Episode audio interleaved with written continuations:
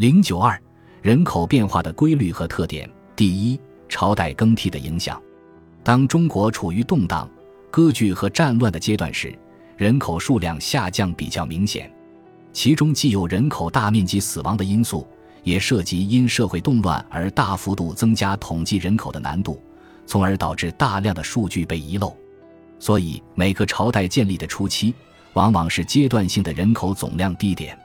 接下来，在新朝成立之后，和平年代的生育率明显上升，死亡率明显下降。在朝代中后期，往往会形成人口高峰，但之后随着旧王朝的分崩离析，人口总量再次出现下降趋势，直到建立起新的大一统王朝，周而复始。第二，科技与经济的推动，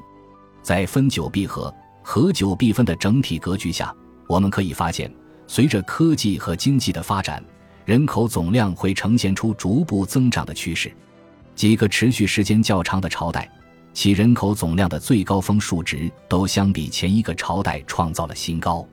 但是增长的幅度一度相对有限。唐朝的高峰比汉朝高了百分之三十至百分之五十，宋朝的高峰只比唐朝高了百分之二十至百分之三十，直到进入明清之后。中国的人口总量才进入爆炸性增长阶段，明朝的高峰要比宋朝高出约一倍，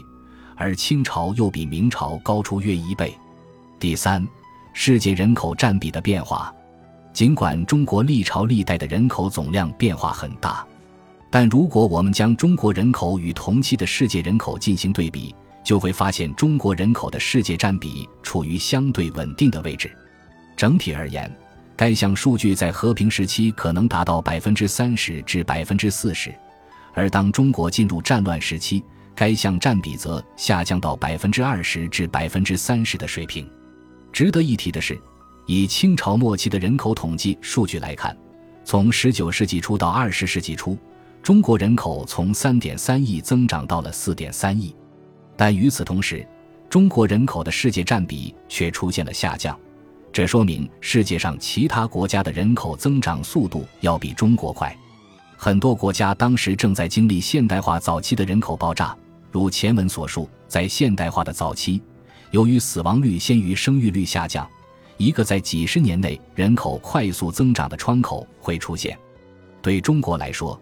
直到二十世纪五十至七十年代才迎来这个现代化的人口爆炸窗口。比欧美发达国家晚了几十年到一百年，在进行上述总结的同时，我们还需要认识到，这些规律特点建立于农业社会的整体背景下。有限的耕地面积和粮食产能，在某些阶段会成为制约人口上限的要素，甚至可能由于各方对要素的争夺，直接带来大幅度降低人口总量的战乱局面。而在进入工业社会之后，影响人口发展的要素发生了改变，而人口对于社会发展的意义也出现了变化。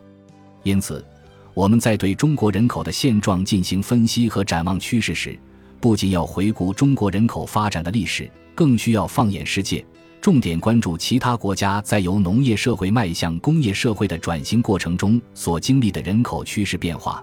其中很多经验教训都应当得到重视。